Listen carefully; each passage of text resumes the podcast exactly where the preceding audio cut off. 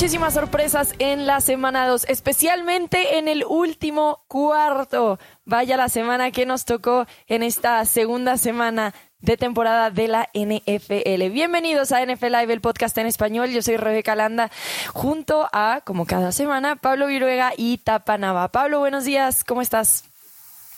Muy bien, Rebe, ¿cómo estás? Saludos también al Tapa, a nuestros amigos de NFL Live, el podcast en español. Semana de regreso, ya decías, y pues qué mejor que estemos de regreso una semana más para hablar de, de lo que vendrá siendo la semana 3, donde aunque le queda mucho a la temporada todavía, pero si no empiezan a ganar los equipos que no han ganado, la estadística y la historia indica que pocas oportunidades tendrán de meterse a la postemporada. ¿eh? Así es, ya hablaremos de eso más adelante, pero sin duda es un tema que conversar. Tapa, ¿cómo estás? ¿Qué tal, Rebe? Pablo, contento de saludarlos, contento de ver que la NFL sigue siendo una de las ligas si no es que la liga más pareja y competitiva del planeta. Y vaya sorpresa después de dos semanas con algunos equipos que catalogábamos como favoritos. Y como dijo Pablo, si no se ponen truchas, hasta ahí llegaron. Pero vamos a hablar de esos equipos que iniciaron 0 y 2, que todavía tienen posibilidades o deberíamos de considerar todavía para un futuro en la postemporada. Y también vamos a hablar de esos que están 2 y 0 si son pretendientes o contendientes. Vamos a empezar con los que van 2 y 0 porque los números no se ven tan lindos para ellos. Desde que la NFL se expandió a 12 equipos de postemporada en 1990, escuchen esto, 265 equipos han comenzado 0 y 2. De esos, solo 30 han llegado a la postemporada en esa cantidad de años. Y ahora en las últimas dos temporadas, que son 14 equipos pasando al formato de postemporada, 18 equipos han iniciado 0 y 2 y ninguno ha llegado a la postemporada. Así que pinta difícil para esos equipos de 0 y 2, pero sí ha pasado anteriormente. Tres equipos de 0 y 2 en las últimas dos temporadas han terminado con ocho victorias o más. Eso significa que posiblemente se puedan meter a la postemporada. Así que vamos hablando de esos equipos que comenzaron 0 y 2, que posiblemente sorprende ese 0 y 2 y que podemos darle esperanza a sus aficionados de que deban de llegar más lejos. ¿Qué equipo, Pablo, es ese para ti? Mira, hay, creo que eh, me voy a enfocar en, en, Indianápolis, porque también está ahí Cincinnati, que es uno que, sorprende, eh, Tennessee, pero me voy a enfocar con Indianápolis, aunque Indianápolis tiene marca de cero ganados, un perdido y un empatado. Pero eh, déjame colocarlos como 0-2, porque a mí el empate es como derrota, o sea, en el fútbol no es ganada. No es ganada, exactamente, no es ganada, no es ganada. Eh, porque este es un equipo del cual se esperaba mucho más. Y creo que en este momento, muy corta la temporada, pero es una de las decepciones del año, porque se ha visto muy mal la ofensiva, un pase de anotación, cuatro intercepciones, siete capturas a Matt Ryan, y de los que me sorprende que hayan arrancado 0-2 para dejar, darles ese, ese beneficio a los Colts de que tienen un empate, ¿ok? Sin, sin lugar a dudas, Cincinnati. Cincinnati es un equipo del cual yo pensaba, no tanto la primera semana, que un partido fue eh, eh, complicado, ¿verdad? Este, jugaron contra los Steelers, jugaron en casa, ¿no? Y acabaron con muchos errores, muchas entregas de balón, muchas capturas a, Joe Burrow, pero creo que tenían la oportunidad de poder ganar ante, ante Dallas sin Dak Prescott. O sea, Dallas no tenía su mejor jugador a la ofensiva y aún así sufrieron para proteger a Joe Burrow. Si no vas a proteger a tu quarterback, difícilmente van a poder tener éxito los, los Bengals. Y creo que sí veo una compostura del lado de los Colts que del lado de los Bengals, porque sigue siendo el mismo problema para los Bengals, no proteger al coreback. Esto no es algo nuevo, esto es algo que viene desde hace, incluso desde el año previo que llegaron a ser eh, finalistas en, el Super Bowl. Entonces, para mí es una de las, de las decepciones los Indianapolis Colts y lo alarmante que puede llegar a ser la temporada para los Bengals. Estoy de acuerdo, esos son algunos de los equipos. Tapa, ¿tú tienes alguno más? ¿Te mantienes en alguno de esos dos que también mencionó Pablo? Fíjate que yo sumaría a los Tennessee Titans. ¿Por qué? Por el calendario que tienen. Es decir, este equipo comenzó 0-2. Eh, la sorpresa fue el 21-20 contra los New York Giants. Hizo, pues quizás la excepción que confirma la regla, porque la semana pasada les metieron un palizón los Bills de Buffalo, que eso si estuviera, si esto hubiera sido fútbol americano infantil, les paran el juego en el, en el tercer cuarto porque los voltearon al revés. Pero ¿a qué equipo no voltea al revés? El equipo de Buffalo. Si volteó al revés en cancha ajena al campeón de la NFL, pues no me sorprende. Pero si vemos el calendario y la ventaja de estar en la división sur de la conferencia americana, pues la verdad es que tienen bastante esperanza. La próxima semana enfrentan en casa a los Raiders. Y ya vimos que los Raiders, la verdad, pues están cayendo. Pero supongamos que es un partido competitivo. Siguen contra Indianápolis, ya habló Pablo de ellos, y tienen dos enfrentamientos contra los Colts en las próximas tres semanas. Y el de en medio es Washington, que también tiene poco nada sigue Houston y fuera de entre las semanas 9 y 11 que van contra Kansas City, Denver y Green Bay, pues prácticamente lo demás es bastante competitivo para ellos. Es decir, por eso creo que este equipo se puede levantar, se puede rearmar y con la experiencia que tienen y donde se han quedado cortos en playoff, diríamoslo así, pero han clasificado de manera regular, pues este equipo tiene la esperanza de ir a la, a la postemporada. A eso me refiero. Ahora, si me, en, cuanto a la pregunta de cuál es el equipo que más me sorprende que esté 0-2, eh, yo probablemente también me iría con los Cincinnati Bengals, porque será o no los Colts, al equipo que yo consideré que iba a, gobernar en la división sur de la conferencia americana, pues el empate les puede ayudar en criterios para poder llegar a una postemporada extendida. O sea, no es, no es una derrota, aunque sí, pues el beso a la novia, ¿no? A la hermana, o como se le diga, se le diga el dicho que en la NFL, pues hay algunos equipos que acaba de pasar en el fútbol americano colegial que prefieren perder que empatar y todas esas ideas de rudeza innecesaria que me plantearon cuando yo jugué de niño, algunas cosas ya quedaron solamente en mito, pero les puede ayudar. ¿Y por qué lo digo de los Bengals? Porque la verdad, eh, los vi el domingo pasado contra Dallas muy de cerca y traen poco o nada de ambos lados del balón. Y si el año pasado tenían una línea ofensiva malísima, la de este año es paupérrima. O sea, ya no, ya no es casualidad dos veces cuando un equipo como los Steelers les mete siete capturas, cuando un equipo como Dallas les mete seis y pudieron ser once. Eh, cuando Micah Parsons se cansó de estarle pegando a Joe Burrow, de estarlo presionando, y del lado defensivo, créanme que este equipo no para nadie. Sí, Cooper Rush, Cooper Rush, literalmente. En la primera mitad se vio bien contra ellos. No sé qué pueden esperar del resto de su calendario. Y jugando en la división norte de la conferencia. Sí, las cosas pintan difícil para los Bengals de Cincinnati, pero estaban tan cerca de ganar dos partidos, ok, no se vio bonito, pero estuvieron ahí. Y hay que recordar también cómo les fue el año pasado, porque los resultados son prácticamente idénticos en la semana 1, en la semana 2. La única gran diferencia fue que en esa semana 1 regresaron para ganarle a los Vikings de una manera muy loca. La segunda semana perdieron contra los Bears que también estaban con un coreback suplente. Y bueno, de ahí ya sabemos lo que resultó y hasta dónde llegaron en la NFL. Esa victoria de la semana 1 hace la diferencia, evidentemente, de la campaña pasada hasta este momento. Pero creo que este es un equipo que si recupera un poco de lo que venía haciendo la campaña pasada, pueden correr el balón un poco más constantemente y sin duda la clave proteger a Joe Burrow si es que eh, logran capitalizar todo ese dinero que invirtieron en la línea ofensiva. Creo que un equipo que incluye a Joe Burrow, Jamar Chase, T. Higgins, Joe Mixon, va a meter puntos eventualmente, porque la verdad es que tampoco lo han hecho seguido. Y por el otro lado, no hemos hablado tanto de ellos, pero a ver, los Raiders, estoy de acuerdo contigo, Tapa, que se están cayendo a pedazos. Parece que este es un equipo que le cuesta trabajo ganar. Y en ambos enfrentamientos estuvieron a pocas jugadas de ahora en la semana 2 terminar con 2 y 0. Creo que este es un equipo que todavía está engranando en algunas cosas, hubo muchos cambios, un equipo que el año pasado creo que demostró de que está hecho a pesar de todo lo extracancha y que en realidad falta ir encontrando esa clave perfecta para ellos. En la semana 1 vimos cómo le lanzaron a Davante Adams 17 veces y ahora en esta semana le lanzaron 7. Parece que se fueron de un extremo al otro. Y entonces para mí los Raiders son un equipo que todavía todavía tiene con qué ir buscando.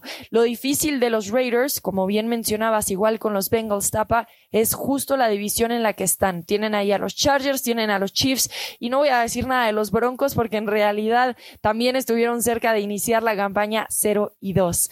Bueno, otros equipos que están ahí son los Panteras de Carolina, que por lo visto no les vemos muchísima esperanza. Los Tejanos de Houston, que igual que los Colts tienen un empate, tampoco les vemos muchísima esperanza. Los Atlanta Falcons, para mí también es un equipo que por el momento está todavía resolviendo demasiados temas, tienen muy poco talento, no hay muchísimo con qué trabajar, así que a menos de que ustedes estén en desacuerdo, creo que podemos acordar que por lo pronto los Titans, Colts, Bengals y posiblemente los Raiders son esos equipos que todavía podemos visualizar al final de la campaña en una postemporada, pero tendrán que hacer cosas grandes.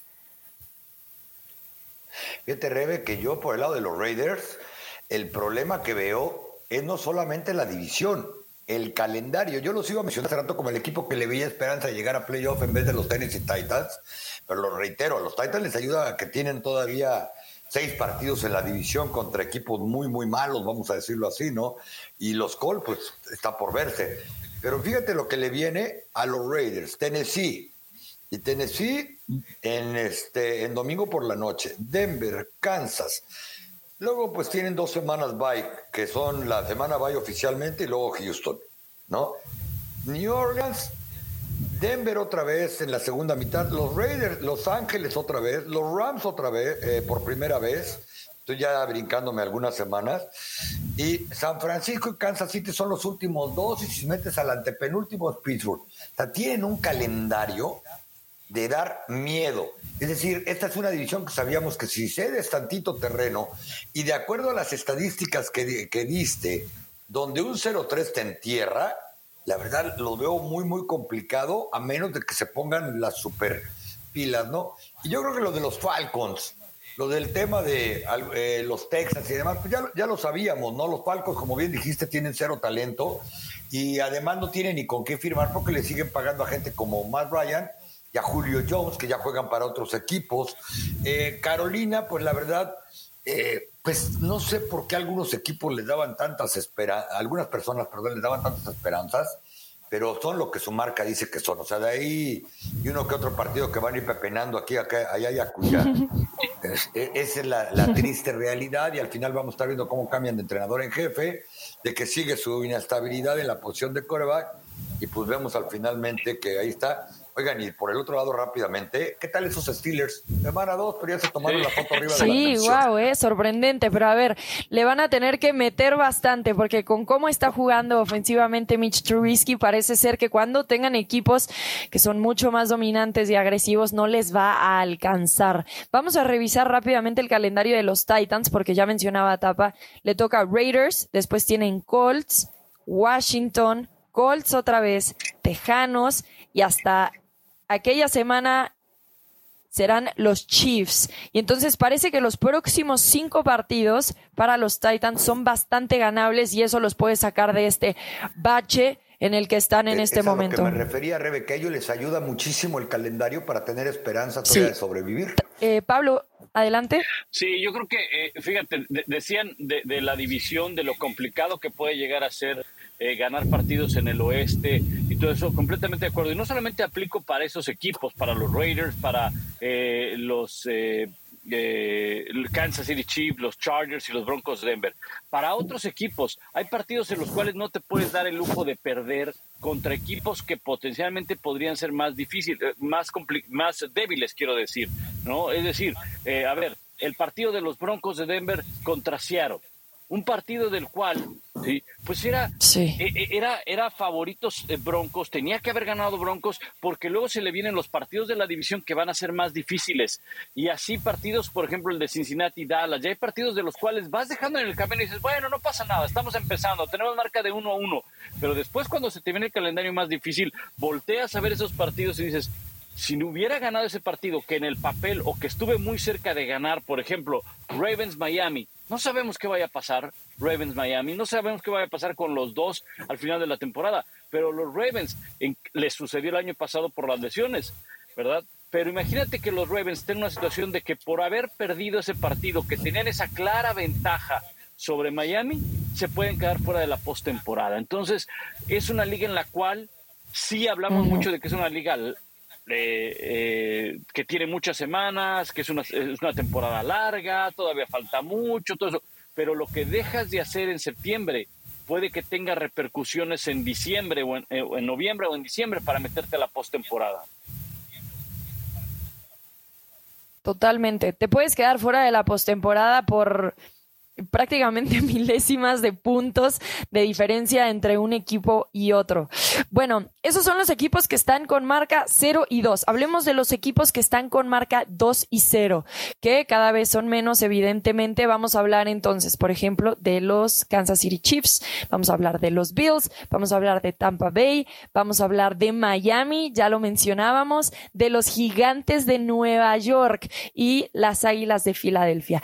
Así que, bueno, Comencemos con si estos equipos son pretendientes o verdaderos contendientes, porque vemos algunas sorpresas y creo que una de las más sorprendentes probablemente sean los Giants, ¿no? Un equipo al que veíamos mejorando ligeramente con un nuevo entrenador y con más armas para Daniel Jones, el regreso de Saquon Barkley. Bueno, ya sería su segunda temporada de regreso, pero bueno, con más posibilidades de parecerse a ese corredor novato que alguna vez vimos. ¿Cuál de estos equipos, si me pueden escoger uno de uno y otro de otro, cuál es contendiente y cuál es pretendiente de los que tienen marca 2 y 0? Tapa, comenzamos contigo. Yo creo que uno que es contendiente son los Philadelphia Eagles eh, más allá de que estén empatados en la división con marca 0 que los New York Giants, es un equipo que tiene mucho más talento que los Giants alrededor de la posición de coreback, que es la más importante, hemos hablado de eso muchas veces. Eh, tienen un calendario, como no les fue tan bien la temporada pasada, porque tampoco que les haya ido mal, que se presta para que ellos puedan seguir en carrera por buen tiempo, ¿no? Por ejemplo, ahí les van los próximos cuatro partidos de los de los Eagles, Washington, Jacksonville, Arizona, Dallas, y luego tienen bye week. Este equipo no me sorprendería que llegara a la semana 7, cuando tienen su descanso, invictos con marca de 6 y 0, eh, dependiendo muchos factores y como estábamos hablando, ¿no? Por ejemplo, Cincinnati se quedó a segundos de ganar y estar 2-0 en vez de estar 0-2, pero al final de estar 0-2. Eh, Creo que este equipo desde que comenzó la temporada o desde que comenzó incluso el off-season del draft, se fue fortaleciendo y lo más importante es que Jalen Hurt, el coreback, está jugando mucho mejor de los que la mayoría hubiéramos pensado y está aprovechando el head coach Nick Savary el talento. Y del lado defensivo, son un equipo que puede jugar fútbol. Haber dejado en siete puntos a los Minnesota Vikings y también su colección de explosividad ofensiva no es poca cosa. Si Minnesota soltó el balón, si sufrió intercepciones y demás, casi siempre hablamos de que el, equipo la regó y, y, pocas veces nos ponemos a pensar por qué vinieron esas entregas del balón, lo que provocó la defensa, y ese fue el caso contra los Minnesota Vikings. Yo creo que este equipo habrá que irlo considerando de manera, de manera seria. Y si tú hablabas de los este, pretendientes, y yo creo que ni siquiera llega a pretendientes, eh, sinceramente, son los gigantes de Nueva York en esa misma división, ¿no?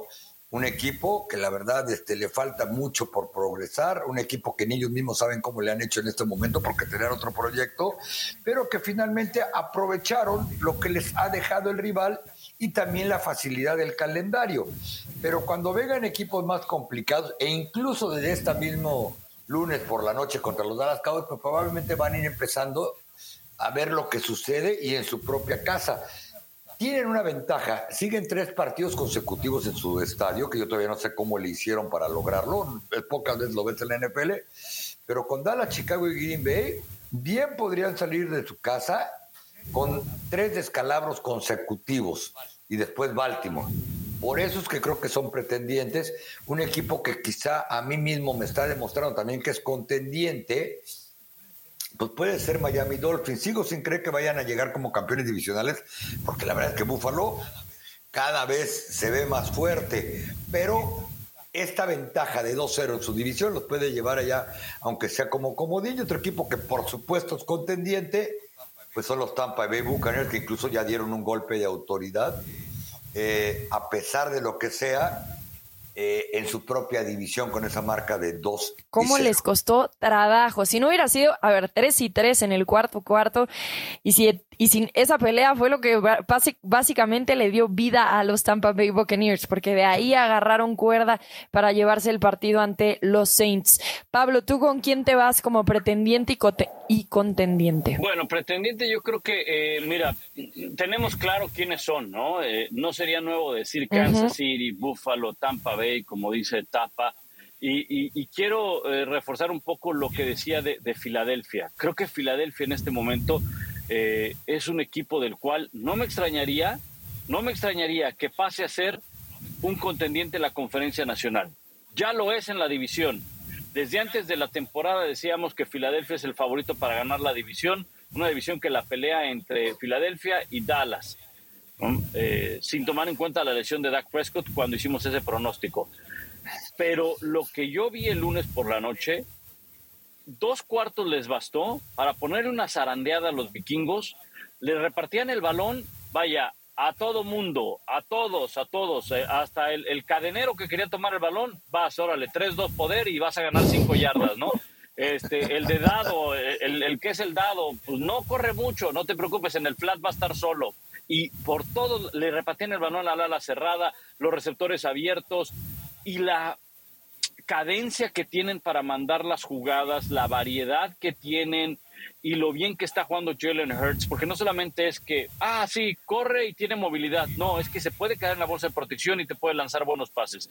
La defensa, la decía del Tapa, la segunda mitad creo que bajaron un poco el ritmo en la ofensiva, apareció la defensa interceptando balones, pero la defensa en la primera mitad hubo al menos tres jugadas, les conté, que en tercera oportunidad le batearon el balón al receptor justo cuando buscaban hacer el primero y diez eh, Minnesota. O sea, anticipan muy bien. Es, un, es una defensiva que no tiene grandes nombres todavía. Alguno que otro está Fletcher Cox, por supuesto, y uno que otro que, que, me digan. Pero hay mucho talento en esa defensiva. Entonces, yo le quiero dar unas semanas. Pero para mí ya es un sólido contendiente en la conferencia nacional. Muchos creen que es uno de los mejores equipos en la conferencia nacional y no me extrañaría pensar en eso de, Filadelfia. Eh, y creo que, a ver, Miami, Miami está eh, como que por momentos sí quiero pensar que es un contendiente, pero, pero creo que es todavía un pretendiente. Es muy espectacular lo que hizo eh, Tua, Hill, Waddle, 28 puntos en el último cuarto, la cantidad de números, lo que tú me digas. Ok, no le voy a quitar mérito fue contra la peor defensa contra el aire el año pasado.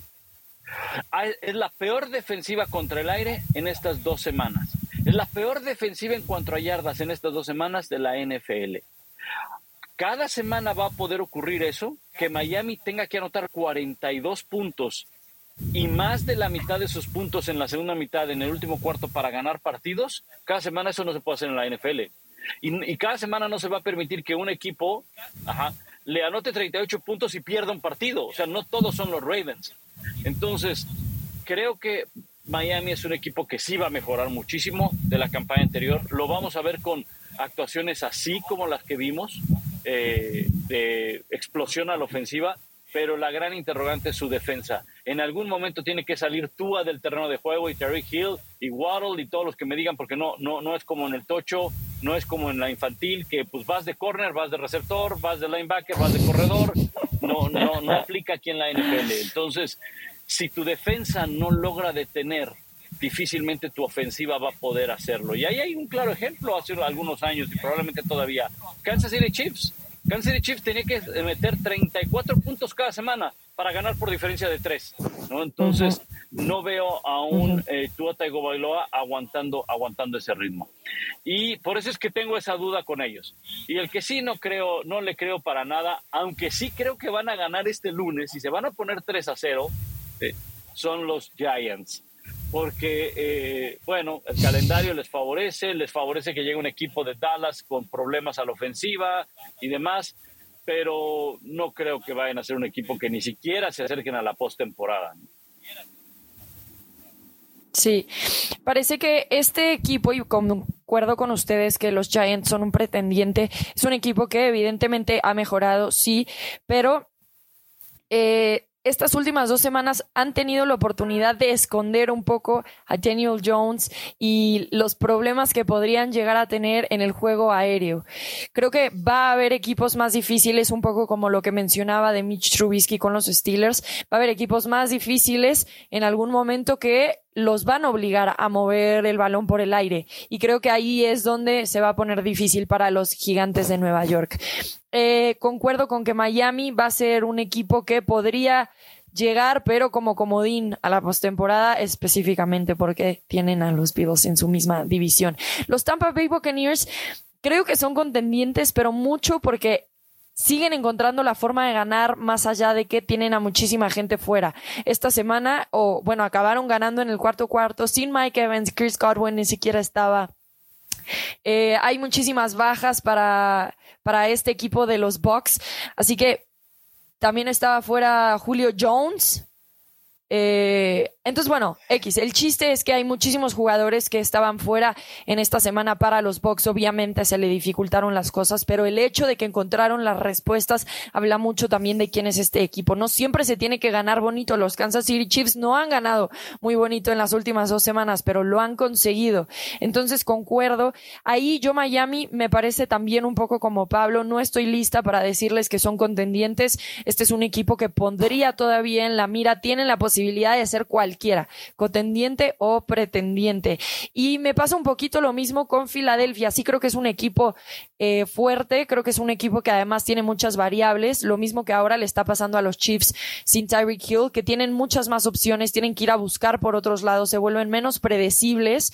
Entonces creo que las Águilas de Filadelfia vienen muy fuerte con esa defensiva que ya mencionábamos. AJ Brown cambió totalmente este equipo, le da un mundo de posibilidades, están corriendo bien, eso incluye a Hurts en sus propias piernas.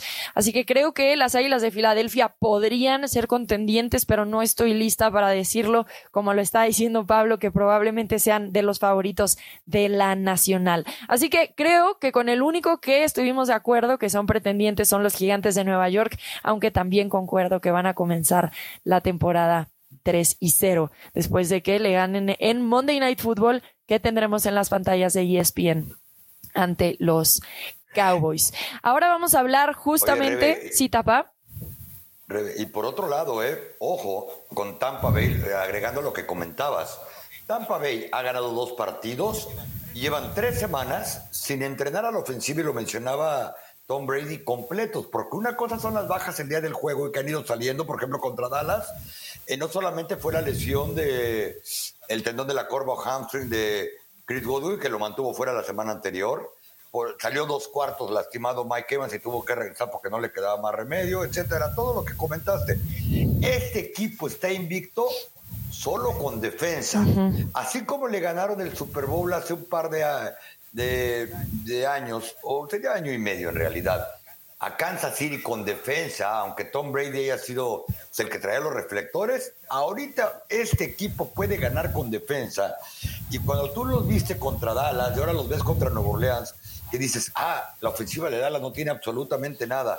Ah, cuidado, porque ya le ganaron a Nueva Orleans y Nueva Orleans tiene un trabuco ofensivo hombre por hombre, como ves que tienen hasta Chris Olave, el novato receptor, y ya no hablemos de Jarvis Landry, ya no hablemos de Michael Thomas, de, bueno, en el backfield, pues obviamente no está su mejor corredor, pero cuando este equipo regrese en sus piezas ofensivas y con esa defensa jugando en ese nivel, y no solamente porque no impiden puntos, son físicos como pocos. ¿Quién sabe de qué, de qué estemos hablando cuando se convierta en una bola de nieve y empiecen a crecer todavía más los Bucks. Sí, en la semana 1 permitieron 3 puntos y en la semana 2 10, 13 puntos en dos semanas, bastante bien para esa defensiva. Es casualidad, o sea, ya no es que qué mal es la ofensiva de Dallas o qué malo es este reitero los Saints, que los Saints del lado ofensivo tienen un equipazo. Sí. En esta ocasión no tenían a Alvin Camara, que obvio afectó, pero estoy muy de acuerdo contigo, Tapa. Hablemos de los mejores partidos de esta semana 3. Y ya habíamos estado mencionando, y creo que me gustaría empezar por ahí, a los Giants contra los Vaqueros de Dallas. Tapa, ¿qué se puede esperar de ese partido? Ya escuchamos el pronóstico de Pablo. Él le va a los Giants en el Monday Night Football. ¿Tú con quién te quedas? Más allá de que dejes tu corazón a un lado, Tapa. ¿Y qué podemos esperar sabiendo que Dak Prescott sigue fuera? No, y mi corazón no tiene nada que ver. Yo ni siquiera le voy a los Dallas Cowboys. Yo siempre lo digo que yo debo de ser la única persona que no le ido nunca a los Dallas Cowboys, pero que cada domingo quiere que ganen, porque mi trabajo es menos complicado y tiene más exposición. Hay que decirlo con todas sus letras. Pero, es más, a mí me acusan hasta de anti-cowboy por todos lados. Lo que pasa es que pues, yo los cubro de manera cercana y creo que le van a ganar a los New York Giants. ¿Por qué? Por la defensa. Esta defensa está jugando en un nivel que hay que tenerle miedo, de no ser por la defensa, eh, lo decía la semana pasada, contra los Tampa Bay Buccaneers a la medio tiempo hubiera sido una paliza de escándalo. ¿Qué pasó? Que pues sí, les movían el balón porque después de la primera ofensiva, eh, serie ofensiva de Dallas, que recorrió de lado a lado, después no hicieron primeros y dieces, y ni así permitían touchdown, a pesar de que le daban el balón a Tom Brady a medio campo. Es una ofensiva que puede crear intercambios de balón, es una ofensiva que le pegó 14 veces a Joe Burrow la semana pasada, lo capturó 6. Micah Parsons está jugando en un, nivel irreal en cuanto a presión de coreback, porque sinceramente en otros puntos eh, no está, no, en mi humilde opinión, no está jugando tan bien, pero probablemente a Dan Quinn le importa un cacahuate y le dice, tú enfócate en ir por el coreback, que esta es una liga de coreback. Van dos semanas consecutivas en que es el líder en toda la NFL, ya no digamos el número de capturas, sino en presión y golpes al coreback. El tipo está rapidísimo. La defensa secundaria, se los decía, ¿no? Hace, unos, hace unas semanas, tiene mayor profundidad que se notó poco la salida de probablemente su mejor hombre, que es Jaron Kears, el safety que juega también de linebacker y que juega también hasta de ala defensiva si es, si es necesario. Esa defensa le va a pasar por encima, y lo digo en serio, a la ofensiva de los Giants, que, que cuando Saquon Barkley, ya lo hemos visto, no puede correr el balón como lo está haciendo, y nunca se lo ha podido correr a Dallas, por cierto, ni siquiera en su espectacular año de Boabato, pues no tiene mayores respuestas, no tiene talento en la posición de receptor. Ya sabemos quién es eh, Daniel Jones, entonces, por eso creo que Dallas le va a ir a ganar el lunes por la noche. Y es cuando dice, si Dallas salió de contra Tampa Bay y, contra Cincinnati con marca de 1-1, se rayaron, porque esta es la parte del calendario que ellos esperaban para competir hasta sin Dak Prescott. Y es una de las razones por las que a Dak Prescott no lo metieron a la lista de lastimados. Y yo creo que entre Ezequiel Elliott y Tony Pollard, como lo demostraron contra Tampa y lo demostraron contra Cincinnati, pueden correr ese balón. Que los Giants están por primera vez desde el 2016 2 y 0. Eh, también algo que yo destacaría es que la defensiva de los Giants puede mejorar un poco en esta semana. Regresa Kevin Thibodeau. Bueno, no regresa, sino que más bien haría su debut eh, probablemente contra los Cowboys y allí puedes agregar un factor más a la defensiva por parte de los Giants. ¿Tú cómo ves este partido, eh, Pablo? Vas a estar ahí narrando y comentando. Eh, platícanos un poquito de tu expectativa, sabiendo que ves a los Giants victoriosos. Sí, yo creo que lo que dice el TAP es, cierto, ¿no? Si quiere ganar Dallas, tiene que jugar una gran defensiva su equipo. No, no, no esperemos y no confiemos que Cooper Rush puede sacar adelante el equipo. Tuvo una magnífica serie ofensiva, al menos era, era poner el balón en, posición de gol de campo y lo hizo bien, ya hay que darle el crédito a, Cooper Rush, que por cierto en sus dos partidos que ha jugado, eh, bueno, contra Minnesota el año pasado. Sí, exacto. Contra Minnesota el año pasado, 325 yardas. Sí, Cooper Rush lanzó 325 yardas. Solo le interceptaron uno en ese partido en Minnesota, además. Y, y bueno, este último eh, eh, no le fue mal. Obviamente, mucho tiene que ver cómo adecuas el sistema, qué tipo de pases le vas a poner a, Cooper Rush, porque fíjate, eh, completó el 61% de sus pases. Eso quiere decir que muy probablemente eran pases cortos, pases donde tenía que hacer lecturas sencillas, primera opción descubierto, separación de los receptores, que ese era uno de los principales problemas que no tuvo Dak Prescott en el partido contra Tampa Bay. obvio, obvio. Y, esto no pasa porque mucha gente piensa, ah, entonces Cooper Rush funciona mejor. No, lo que pasa es que Cooper Rush enfrentó una defensa de Cincinnati que no es lo mismo enfrentar una defensa de Tampa Bay. No es lo mismo. No, y sabes, Pablo, que dicen por ahí que a veces vale más tener suerte o ser guapo que tener talento o dinero. El pase que completa para poner la posición de gol de campo para ganar el partido de Brave Maher, oye, lo batearon en la línea. Generalmente esos pases son interceptados y en el suelo le caen los números a Noah Brown. Claro. O sea, en otras palabras estás diciendo, Cooper Rush tiene suerte, pero está bien feo. Jimmy Garoppolo pues tiene muy poca suerte, pero está bien guapo, ¿no? No, y déjate lo feo, porque sí es feo. Este, Cooper Rush eh, es malo. O sea, no, interceptaron tres pases en las bandas, porque Ezequiel Elliott es bueno. Es decir, Ezequiel Elliott casi revienta a un esquinero cuando se le ocurrió ir por un pase que hubiera sido touchdown. Ahora entiendo por, qué no tengo suerte de tapar. Pero yo no pedí nacer así. yo no pedí nacer así. y otros tenemos que ser choreros, ¿no? Volviendo al tema. es la única que tiene suerte, es guapa y es buena y es este campeona nacional. Es la Ay, ya. Campeona, del mundo. Del mundo de hecho, correcto. ¿eh? Perdón que te lo recuerdo. a ver, volviendo al tema. Eh, creo que sí, eh, sí tiene que jugar una mejor defensa. No puedes descargarle todo a Cooper Rush. Aquí hay un punto que me llama la atención y creo que va a ser una muy buena prueba para el coach Brian Double, que sí ha cambiado la manera de, de, jugar de, de, los Giants. No solamente es cambia la mentalidad y vamos a gritar y vamos a motivarlos, no, es cambia la forma de juego, utiliza jugadas de las cuales mm. eh, Daniel Jones pueda ser más efectivo. Tienes un arma muy importante que es Juan Barkley, utilízalo y creo que lo ha sabido utilizar muy bien. El tema es a quién ha enfrentado, qué defensivas ha enfrentado. Va a enfrentar un equipo que tiene una magnífica defensiva, que tiene eh, a Micah Parsons como un hombre que presiona al coreback, Sabemos que Dallas te puede dar una muy buena, un muy buen partido a la defensiva, pero también te puede permitir jugadas de largo yardaje como sucedió contra Tampa Bay. Entonces, creo que ahí es donde se va a centrar ese punto. Si logra ejecutar a la ofensiva muy bien lo que hemos visto de Double y de la ofensiva de los Giants, creo que los Giants tienen oportunidad de ganar. ¿Puede haber argumentos para que Dallas gane? Sí, sí los hay. Tan es así que en las casas de las apuestas, que me parece que algo saben de eso, esos tipos, algo, algo, algo, ponen a los Giants favoritos por tan solo un punto. Eso quiere decir que casi, casi el partido está parejo. Y, creo que así lo veo, porque hay fortalezas de un lado, en un, en, una, en un lado del balón, como es la defensiva de Dallas, y de la ofensiva de los Giants. Y pues del otro lado, si volteamos eh, eh, las unidades, la ofensiva de Dallas deja mucho que desear por su, por su coreback y la defensiva de los Giants tampoco no es la parte fuerte por ahora. Entonces, es un partido interesante del cual creo que sí, los Giants van a ganar, pero no me sorprendería que Dallas volviera a ganar otro partido con Cooper Rush.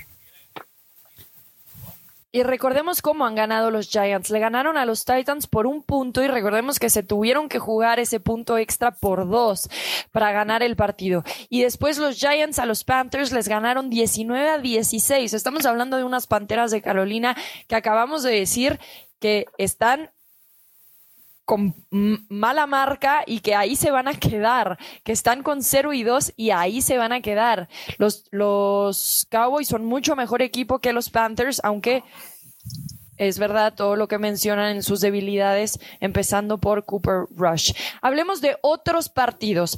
Pablo, ¿qué otro partido de esta semana es un imperdible? Porque yo veo varios.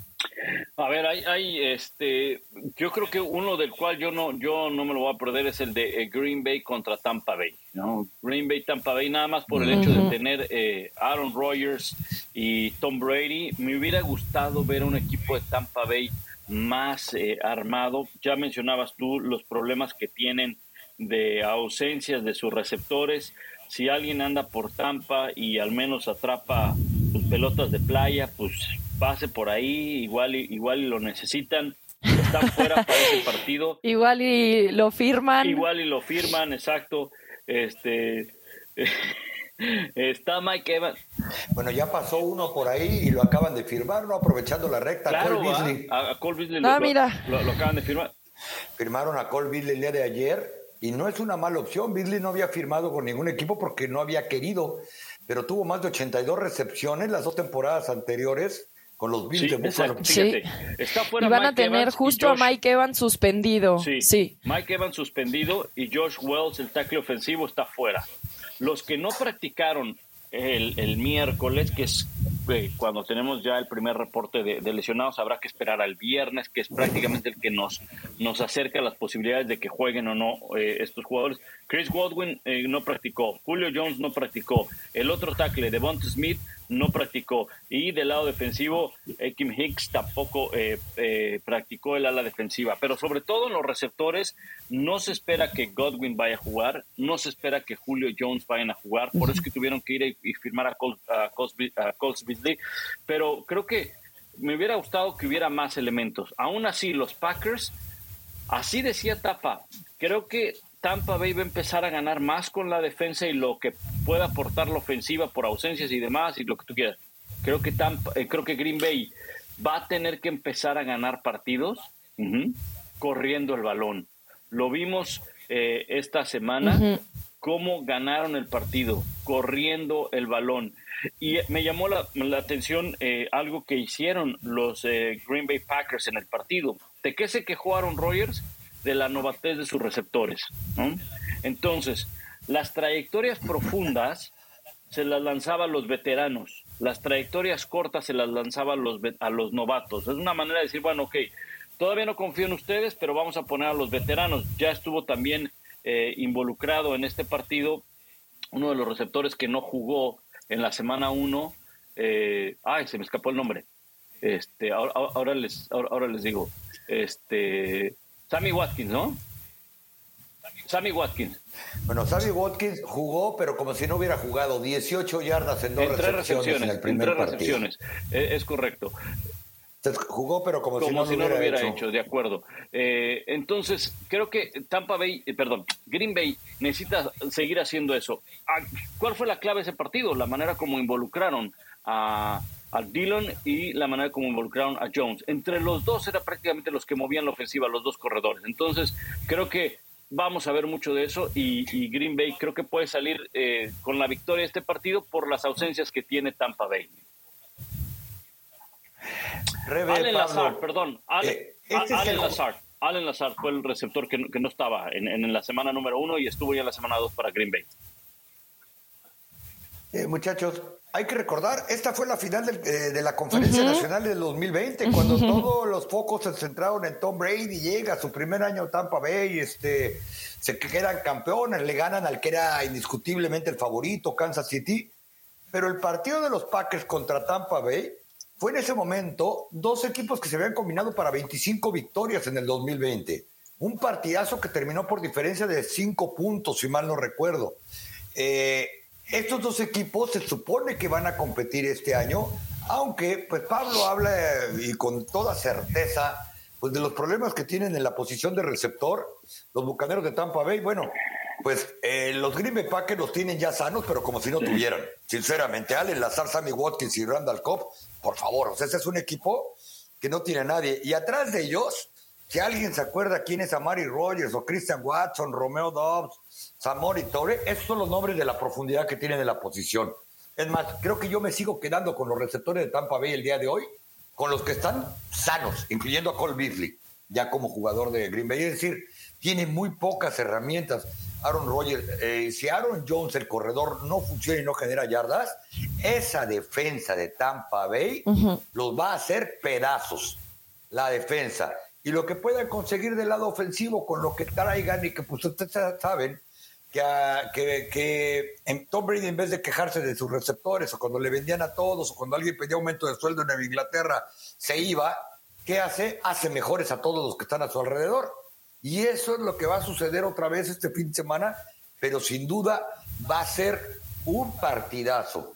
Y bueno, no me has preguntado, Rebe, pero de una vez, el juego que, otro juego que yo creo que va a estar, pero para ir viendo qué tan real o no son los Miami Dolphins, es este enfrentamiento en casa contra los Bills de Buffalo. ¿eh? Sí. Dos equipos que anotan, ahora anotado, dos equipos que dan espectáculo, dos equipos con mucho talento y dos equipos que tienen la misma marca invicta cuando estamos hablando de la semana 3 apenas de temporada regular, que podrían comenzar a definir cómo estaría el standing en el este de la americana de manera tempranera. Sí, bueno, me voy a regresar, gran partido también esa etapa, me voy a regresar rápido al de Packers eh, Box. Y yo creo que este va a ser un partido de defensivas, porque no podemos dejar también de lado la defensiva de los Packers. Básicamente le ganaron este partido a los Packers contra los Bears. Detuvieron dos veces en cuarta y una en zona de gol, ya para touchdown, a Justin Fields. Y eso habla mucho de lo que es esta defensiva. Para mí los Packers no son solo Aaron Rodgers con Jones, sino que también son una defensiva que puede ser agresiva, que tiene agallas, que está dispuesta a luchar. Y entonces creo que este partido puede ser muy interesante por lo que ambas defensivas pueden acabar haciendo. Es verdad que las últimas dos temporadas Tom Brady le ha ganado a Rodgers con estando ya en Tampa. Una vez fue en Green Bay y otra vez aquella vez en Green Bay fue para pasar al Super Bowl y la otra fue en la propia casa de los Buccaneers. Para mí este es un partido básicamente en el aire porque aunque Tampa Bay tiene a muchos receptores fuera. Rodgers todavía no se acostumbra de no tener a Davante Adams. Eh, ya con la llegada de Cole Beasley, que además sabemos lo que puede hacer Tom Brady con un receptor en el slot, creo que puede ser interesante lo que propongan esta semana. Y además de que no van a poder tener video de eso dependerá muchísimo la química que exista entre ambos, pero para mí este es el partido de la semana. Dos contendientes de la nacional que se van a enfrentar temprano en la temporada. Y estoy de acuerdo contigo, el otro eh, etapa es el de los Bills contra los Miami Dolphins. Pero también hay que reconocer que este partido no sería tan interesante, quizá tapa, si los Miami Dolphins no hubieran regresado en el último cuarto a ganarle a los Baltimore Ravens. Creo que aquí este es un equipo que se le podría complicar mucho más y que no va a dejar que regresen o que metan 28 puntos en el último cuarto ante unos Bills de Buffalo que parece que no cojean de ningún pie. No sé qué opines tú directamente. Fíjate, Rebe, que eh, de acuerdo contigo, ¿no? Eh, en que los Bills de Búfalo deben ser marcados para favoritos, favoritos, como han sido marcados favoritos para llegar y ganar el Super Bowl, desde, que desde antes de que comenzara la temporada y después de la tunda que le metieron a los Rams, todavía más, ¿no?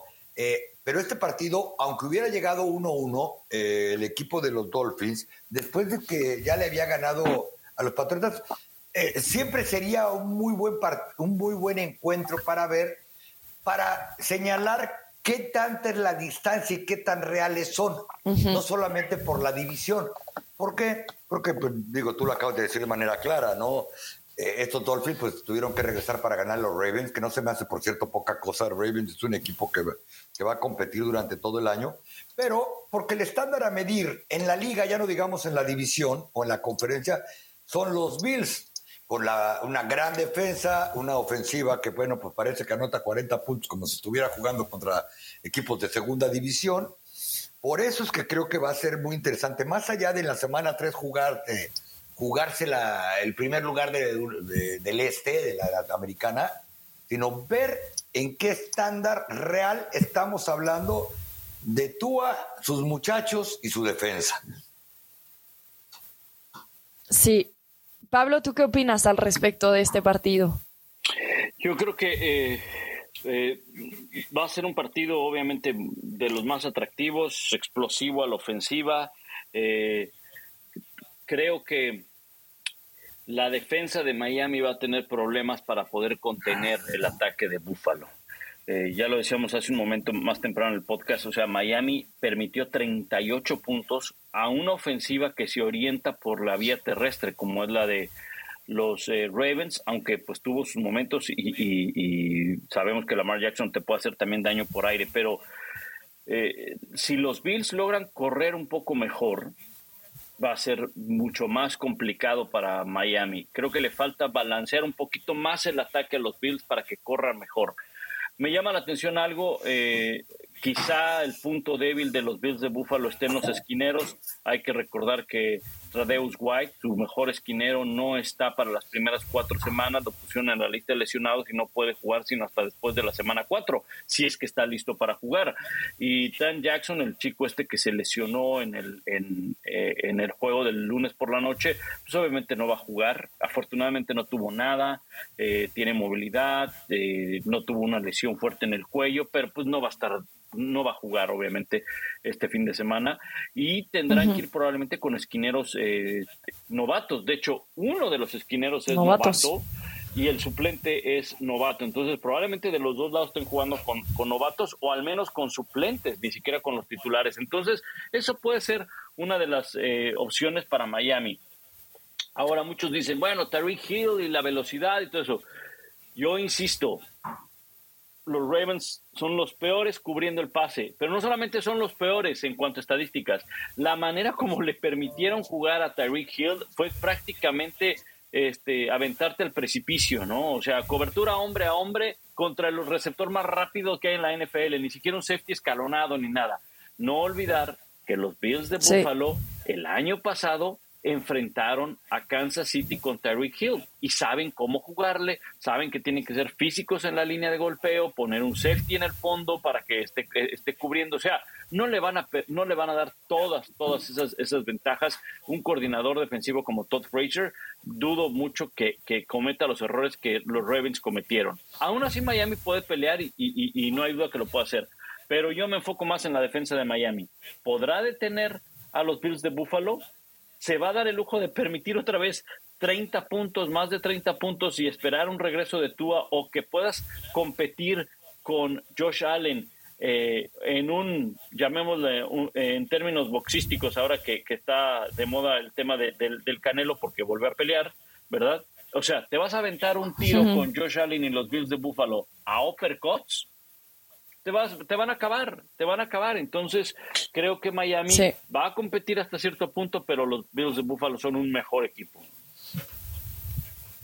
Sí, creo que la victoria 41 a 7 ante los Titans de Tennessee y la victoria de 21 puntos de diferencia nos dice mucho de cómo vienen los Bills, esos 21 puntos de diferencia ante los actuales campeones del Super Bowl, los Rams, que por cierto regresan con la mayoría de sus titulares.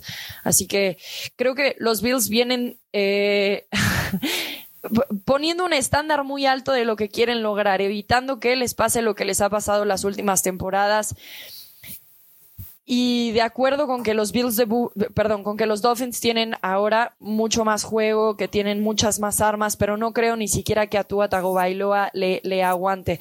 Es tan creativo el equipo de los Bills de Buffalo. Tienen tantas formas de enseñar sus jugadas que además creo que a esta defensiva se le va a complicar extra que a cualquiera otra. Ahora, ese es otro de los partidos que nosotros les recomendamos. Sí, Pablo. Ahora, Rebe, algo muy rápido, ¿eh? No olvidemos, es duelo divisional, son dos buenos equipos. Entonces, por ahí si ganan los Bills de Buffalo 23, 20, 27, 24, no van a salir que, pues no, que tan buenos apenas se pudieron ganar. O sea, en la NFL ganar cuesta mucho trabajo. Y no esperes que, porque luego la gente piensa que, ah, son los favoritos para ganar el Super Bowl, tienen que parar todos los partidos, ¿no? Eh, como, como en las ligas infantiles, ¿no? ¿Va a ser el campeón? Sí, porque ha ganado, ha ganado todos y ha parado todos los partidos. No, en la NFL no es así. No lo llevemos a territorios donde nosotros acostumbramos acostumbrábamos jugar o, o, conocemos. No, la NFL es una liga sumamente competitiva que un domingo te descuidas un par de jugadas y ya cuando te diste cuenta ya perdiste el partido. Bueno, y los Dolphins supieron hacer eso contra los Ravens, capitalizaron. Entonces, eh, lo mismo podría pasar contra unos Bills, nadie lo descarta, pero sí no parten evidentemente como favoritos para este partido. Es momento de empezar a despedirnos de NFL Live, el podcast en español, algunas notitas cortas que querramos compartir por aquí antes de la despedida, Tapa. Sí, por supuesto. Bueno, lo, primero es el retiro del tres veces eh, seleccionado al tazón de los profesionales y un jugadorazo, nada más que pues desde que se fue de Pittsburgh estuvo en la sombra jugando con los Cleveland Browns. Joe Hayden, el esquinero, se retira después de 12 temporadas de manera oficial. Lo anunció el día de ayer al equipo, el día de hoy se hizo público en la gran mayoría de los campamentos. Un jugador que dice también que se retira eh, porque quiere terminar eh, sano y fresco su vida Eh, ha tenido alguna lesión en los últimos años, pero sobre todo creo yo, y esa ya es mi mala onda opinión, porque ya nadie lo contrató. Y por otro lado, ¿quién mm. iba a imaginar? En la semana 2, Tua Tagovailoa iba a ser considerado el jugador ofensivo de la semana en la conferencia americana. Ustedes ya han hablado mucho de, cuál fue la razón. Y finalmente, entre las noticias, nada más recordarles que Carson Wentz y, los, y sus Washington Commanders van a enfrentar a los Philadelphia Eagles. Y esta mañana decía Carson Wentz que se siente, la verdad, con tiene sentimientos encontrados porque va a enfrentar al equipo con el que alguna vez llegó al Super Bowl, aunque él no lo jugó porque recuerden estaba lastimado de una rodilla, pero al final del día tiene anillo antes de que Nick Foles saliera otra vez del anonimato para, para ganarlo. Bueno, y hay que recordar que Tua tuvo seis pases de touchdown en la semana 2, por eso se lleva en gran medida este premio. Gracias, Tapa Pablo. Le agrego a lo de, a lo de Tua, eh, porque llama la atención algo. Alabama no se caracterizaba en los últimos años o por mucho tiempo, quizás salvo Joe Madden, eh, Joe, eh, Joe Namath, perdón, Joe Namath, de sacar corebacks para la NFL. Los podía sacar, pero andaban ahí de suplentes. Mm. Bueno, pues hasta la, hasta la semana 2, los líderes en yardas por aire, Tua Tagovailoa y Jalen Hurts aunque Hertz sale de Oklahoma, pero se hizo prácticamente en Alabama y su último año lo, juega en, Oklahoma. Por ahí anda Mike Jones, ¿no? Y el ganador de la Heisman del año pasado, pues es el quarterback de Alabama, ¿no? Bryce Young. Entonces, eh, ahora le ha dado a Nick Saban porque ya se aburrió de sacar linieros y linebackers y corredores y receptores. Dijo, ahora vamos a trabajar con los, con los corebacks. Pero llama la atención eso, hoy lo veía muy temprano. Oye, eh, un, par de, un par de notas, pues resulta que hablando de coaches que, me, que le sacan la tarjeta amarilla, que lo amonestan a Bruce Arians, le mandaron un warning porque, primero, andaba en la banca de Tampa Bay. Hay que recordar que Bruce Arians trabaja en la oficina como un senior assistant del, gerente general. Es decir, pues le dieron ahí un trabajo, ¿no? O sea, para que se retire, ¿no? Es, gerente, es asistente del gerente general Jason Leach y andaba en la banca. Y no solo eso, sino que cuando vino el altercado con Marshall Latimore, como que también se hizo de palabras, estuvo muy animado ahí, todo eso, y la NFL dijo... ¿También repartió trompo? Pues no sé si repartió trompo, sí, también. Pero, andaba ahí... O sea, no, no, golpes no, pero palabras, sí. Andaba de rijoso. Andaba de, rijoso, andaba, ya sabes, este, aventándole, aventándole chispas a la hoguera. ¿No? Entonces, un este, como, como coach de un equipo que jugaba ya por el casco de Santo Tomás en los viejos tiempos. Exactamente. Este, el caso es que pues, la NFL dijo, oye, carnal, oye, espérate, mi hermano, o sea, tú no, o sea, tú qué haces en la banca si no eres coach, ¿no? Y él argumentó, dijo, claro. o sea, imagínate lo que dijo, es que ya no había lugar para mí en el palco. voy a creer, que, voy a creer, voy a creer que en un estadio de la NFL no haya lugar para alguien en el palco, para algún ganador de un Super Bowl no tenga lugar en el palco. ¿En serio, Bruce Arians?